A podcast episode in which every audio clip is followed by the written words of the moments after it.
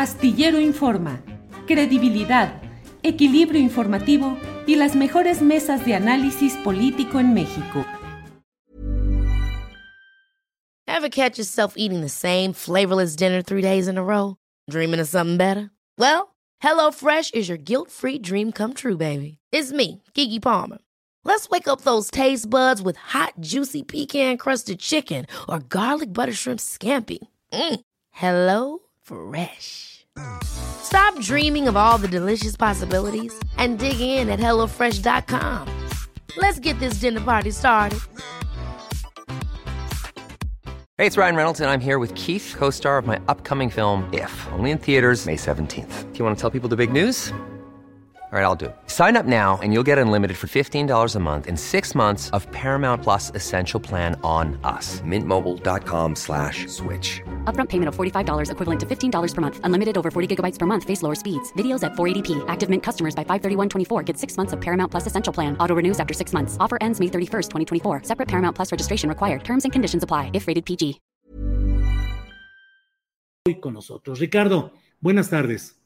Julio, qué gusto me da verte de nuevo, estar con tu audiencia. Te agradezco la generosidad de siempre para atenderme y atender este tema, desde luego.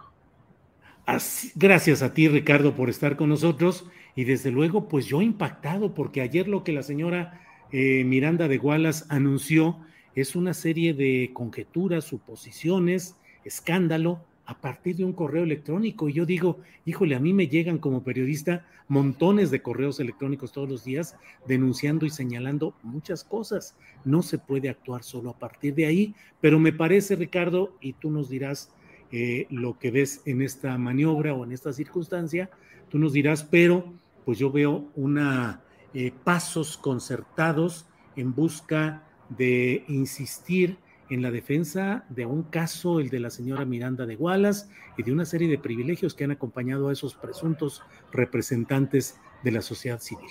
¿Cómo ves todo, Ricardo? Sí, Julio, es difícil entrarle porque sí es un toro bastante grande, pero déjame comenzar con una, una frase, eh, digamos, derivación de una premisa del derecho. El derecho se dice que quien puede lo más, puede lo menos. Si una autoridad puede sobre un conjunto de temas, ¿no? Pues no será la autoridad menor quien pueda más que la autoridad mayor. Bueno, ahora con esa frase, déjame decirte que probablemente también quien fabrica lo más, fabrica lo menos. Eh, Isabel Miranda, eh, pues ahora ha construido una fabricación, pues muy amplia, porque toca a una de las cabezas de los tres poderes de la Unión, a Arturo Saldívar. Y para beneficio de la audiencia que quizá no, no haya eh, conocido esta denuncia que presentó en la Fiscalía General, déjame resumirla. Lo que ella dice es que un cártel, no aclara cuál, eh, al cual eh, estaríamos vinculados tu servidor, el director del Instituto Federal de Defensoría Pública, Netzarí Sandoval, y la ex secretaria de la Función Pública, Irma Sandoval, pues eh, estaríamos vinculados con este cártel y habríamos recibido dinero y la encomienda de comprar la voluntad del presidente de la Suprema Corte. Incluso insinúa que fuimos nosotros quienes pusimos en contacto al presidente de la Corte con ese cártel que ni siquiera tiene nombre. Eh, tengo evidencia contundente, solamente la podría tener yo, de que no estoy vinculado con ningún Julio, espero que me creas y me crea tu audiencia.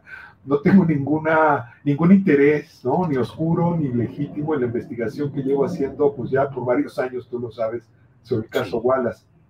También me atrevo a decir que el Mensaí Sandoval me parece uno de los uh, eh, abogados penalistas más lucios que tiene este país y el mejor director que ha tenido el Instituto de Defensoría Pública ese, instituto es el abogado de los pobres, Julio. Sí. Nunca habíamos visto que los defensores de oficio pudieran llevar un caso como este a la corte, o sea, lograran, ¿no? No, no hay en la historia ¿eh? un amparo en revisión que pueda sentar presentes de este tamaño. Y la verdad es que lo vemos. Y la verdad es que este abogado de los pobres ha hecho un buen trabajo por muchas personas que están en la cárcel acusadas mediante fabricaciones, particularmente mujeres. No, no sorprende que haya este instituto abordado el tema de Juana Hilda González Lomelí o que conduzca el tema de Brenda Quevedo, pues está en su mandato, no necesita que alguien como yo le lleve dinero de un cártel para que hagan esta tarea. Y todavía más extraño, Netzaí Sandoval es subordinado de Arturo Saldívar. Arturo Saldívar es presidente del Consejo de la Judicatura y la Judicatura es el jefe de, de Sandoval.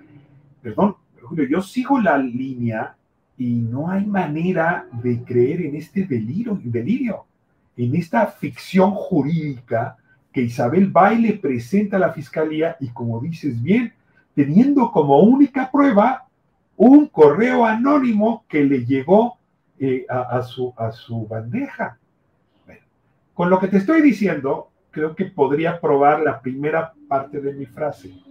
Quien fabrica lo más, esto es lo que ella fabricó, pues también fabrica lo menos. Julio, este es el método que Isabel siguió cuando acusó a Nestora Salgado de aquel secuestro, ¿no? ¿Te acuerdas? Ahora es senadora porque fue justamente tratada. Este es el método que siguió Isabel Miranda cuando atacó a Israel Vallarta y a Florence Cassés y se metió en ese tema de lleno. Este es el método que ella siguió para acusar a Emilio Álvarez y Casa cuando estaba en la Comisión Interamericana de Derechos Humanos. Lo digo más fuerte, este es el método que ella siguió para pedir la salida de la CIDH del caso Ayotzinapa y para perseguir a las, las y los integrantes del GIEI que estaban participando. Me voy a seguir más fuerte. Este es el método que yo tengo confirmado. Siguió para acusar a varias personas, no todas están en la cárcel, por cierto, de la responsabilidad por el supuesto secuestro y muerte de su hijo. Estas fabricaciones que hoy estamos viendo en vivo y a todo color, que tú estás observando conforme ocurre, son idénticas en su modo de operación, lo digo en latín porque suena más elegante, su modus operandi, con respecto a esas fabricaciones. Entonces regreso, quien fabrica lo más, fabrica lo menos. La mujer nos está demostrando cómo opera en tiempo real y con todos los reflectores. Yo supongo que la fiscalía va a desechar esto, no creo que haya complicidad en la fiscalía con ella, pero también temo Julio, que esto no se va a acabar aquí, porque lo que estamos también observando no solo es el delirio y la ficción jurídica, sino un acto desesperado de Isabel para que la justicia no deje de mirar a los presuntos victimarios, ahora que se resuelve el caso en la corte, y de inmediato se le empieza a mirar a ella acusándola de, fabricación de culpables y de un caso. Y una vez que se le acusa a ella, pues Julio, a todas esas personas, desde Felipe Calderón, pasando por distintos procuradores y fiscales, ¿no? Eh, por los integrantes de la CEIDO y la CIEDO antes, en fin, todas esas personas, los medios de comunicación, algunos comunicadores, colegas que no han hecho más que abrazarla, que son parte, pues por voluntad o por omisión, de esta gran fabricación. Entonces sí, sí puedo entender que ante lo que se le viene, pues cuelgue espectaculares, difame de esta manera, haga estas denuncias, pero bueno, en realidad creo que ella ya sabe que a la postre acabará condenada, por lo menos públicamente, pero probablemente también penalmente, por haber engañado a la justicia, a los poderes públicos de la manera que lo hizo durante tantos años. Ricardo, ¿cómo, ¿cuáles son los ingredientes que se han ido acumulando para la posibilidad de que la justicia federal actúe, en este caso, de una probable fabricación de circunstancias y acusaciones por parte de la señora Miranda de Gualas, que además hay quienes la señalan y la han eh, precisado en diferentes ocasiones como una especie de mandona en las procuradurías eh, de justicia federal, en el ámbito judicial e incluso como operadora, testigo, ordenadora de actos de tortura y de violaciones de derechos humanos. Lo, primero que tenemos que decir es que estamos un, ante un personaje público que ha jugado un papel destacadísimo. Eh, por eso está bajo lupa, ¿no? ¿no? No, solo es la supuesta madre de una víctima secuestrada y asesinada, es ante un actor público que ha jugado, ha desplazado mucha agua. A ver, Isabel Miranda dirige una asociación que se llama Alto al Secuestro, que de tiempo en tiempo, cada mes, cada dos meses, ofrece datos sobre la dinámica del secuestro en México. A estas alturas, Julio, yo te pregunto si algún día has conocido a alguna persona que trabaje allá adentro, investigadores, ¿no? Gente eh, medianamente formada en estadística, en derecho penal, en fin. Allá adentro trabaja su familia y ella mensualmente da unos datos que los medios repetimos como pericos durante mucho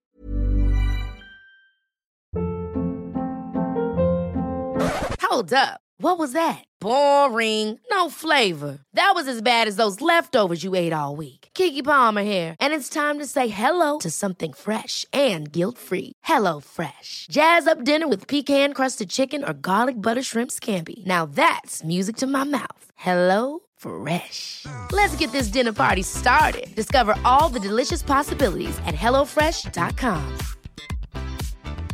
Hey, it's Ryan Reynolds, and I'm here with Keith, co star of my upcoming film, If, only in theaters, May 17th. Do you want to tell people the big news?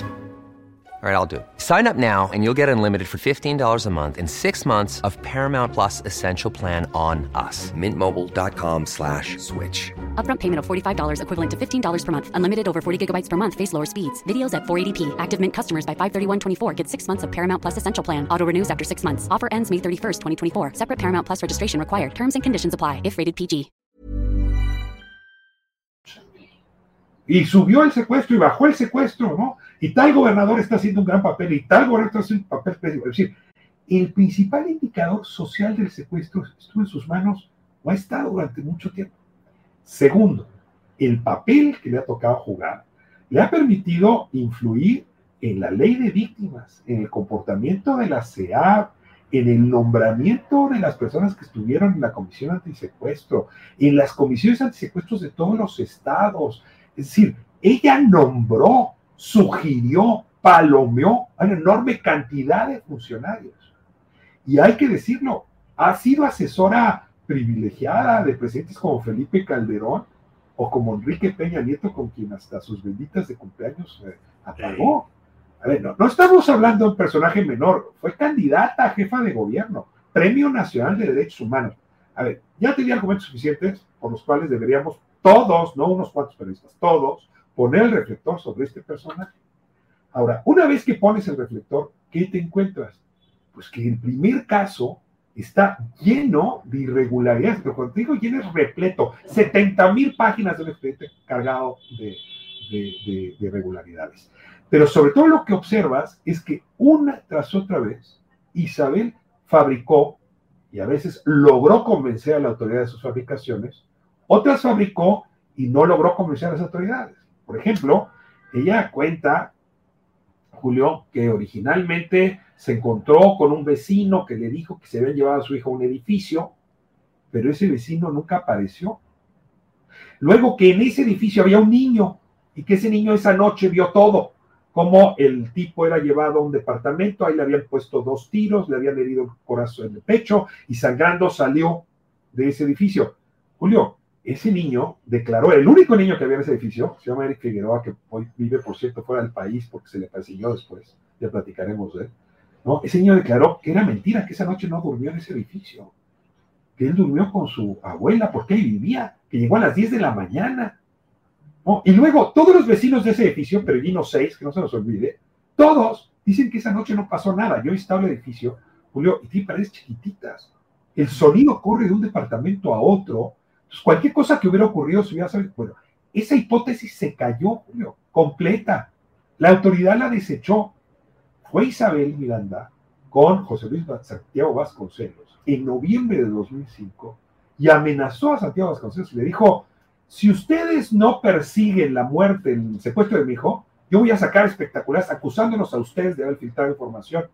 Y aquel hombre que hoy está difunto decidió relanzar la investigación y perseguir a la mujer que vivía en el supuesto departamento 4, donde había supuestamente balaseado a este señor, pues por con argumentos que ya te dije todos habían caído.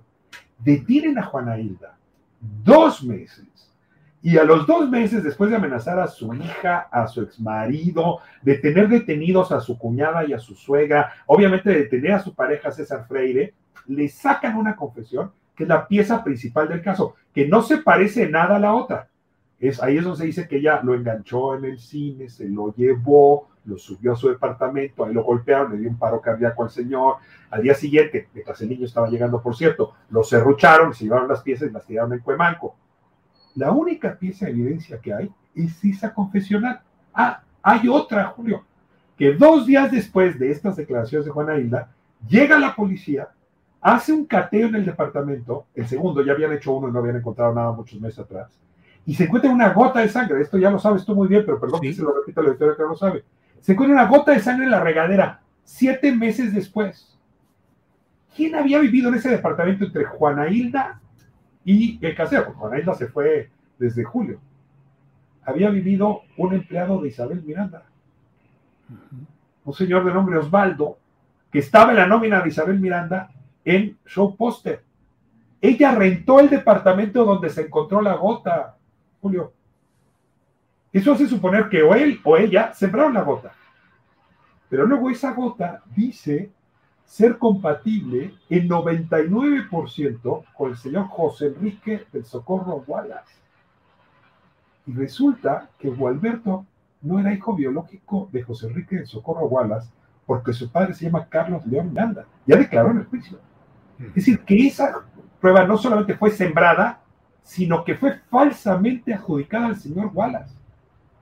Luego se encontró una tarjeta ahí vencida, que seguramente alguien sembró, y a partir de eso, Julio, ella empieza a construir ya no solamente pruebas que apunten a la culpabilidad de estas personas con respecto a su, al secuestro de su hijo, sino para probar que era delincuencia organizada, empieza a vincularlos con otros secuestros. ¿Y cómo lo hace? Recordarás, puso unos espectaculares que decían, si tú conoces a este secuestrador, denúncialo y te doy una recompensa. Julio, le llamaron por teléfono gente rivales que querían en efecto la recompensa y se empezaron a construir pruebas de que había cometido otros secuestros. Tan malas son esas pruebas que el otro juicio, no el de Alberto, sino que se lleva en Toluca por otros casos, ha tenido que reponerse porque el juez dijo aquí no hay nada. Y hoy está en ceros a 17 años de estas acusaciones.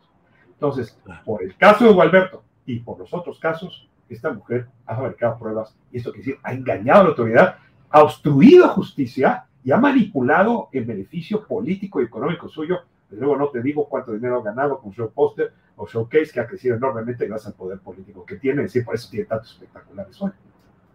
Ricardo, eh, te agradezco mucho esta extensa explicación, contexto, puntualización y agradeciéndote como siempre la oportunidad de platicar contigo. Cierro preguntándote si en todo esto ves algún contexto político de revanchismo de grupos relacionados con García Luna, con Felipe Calderón, con Peña Nieto, y si dentro de todo ello persisten en las instituciones eh, de, la Fiscalía General, del Poder Judicial, esos intereses y personajes todavía incrustados en eh, posiciones operativas. Yo creo que quien la apoyó en su momento ya tiene elementos suficientes para saber que la apoyaron eh, en una ficción, en un delirio jurídico. El problema es que esas personas tienen que asumir que una vez que Isabel sea imputada, señalada, acusada penalmente, pues obviamente los funcionarios que la apoyaron acabarán siendo cómplices. Y en esa lectura pues estarán haciendo todo el esfuerzo, Julio, porque esto no, no ocurra, porque no se investigue, porque no se lleve las últimas consecuencias. Y esas personas, mira, si hay algunos que ya no tienen empleo, presidente Felipe Calderón, por ejemplo, pero hay otros que sí. A ver, te voy a dar el nombre de la persona que más apoyó a Isabel Miranda. El supuesto día que desapareció ella, Rodrigo Archundia, que entonces era fiscal de secuestros en la CEDO, CIEDO entonces, eh, fue el que se encargó de que Isabel tuviera todo el apoyo. Este mismo señor es el que estuvo como eh, autoridad cuando Juana Hilda emitió esta confesión mediante coacción, presiones y violencia. Es una pieza clave, Rodrigo Archundia, que no se te olvide. Hoy es el fiscal de secuestro del Estado de México.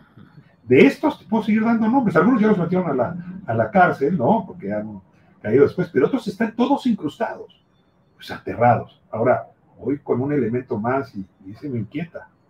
Quizá uno de los actores que más ha apoyado a Isabel, piénsalo en el caso de Yotzinapa, ¿no? El caso Nestora y otros, ha sido el ejército. Isabel cuenta con aliados en el ejército, que estaban entonces y están ahora es que es lo que hay muchas personas que no quieren verla caer porque las ramas del árbol les van a caer encima. Ese es el tipo de conspiración que tú podrías elucubrar. No, no una cosa más complicada que le estoy diciendo, pero no es menor lo que te estoy diciendo. Claro. Ricardo, como siempre, te agradezco mucho tu amabilidad, el poder platicar y pues te mando un abrazo y un saludo a reserva de lo que desees agregar, Ricardo. Julio, pues agradecerte mucho. Tu mirada ha sido de los más agudos, de los más puntuales, siguiendo estos casos y la verdad por eso, por eso me entusiasmó hoy recibir tu llamada, encontrarme en tu programa y felicitarte por ese periodismo que sigo admirando tanto. Ricardo, eres muy amable, gracias y seguimos en contacto. Hasta luego. Seguimos en contacto.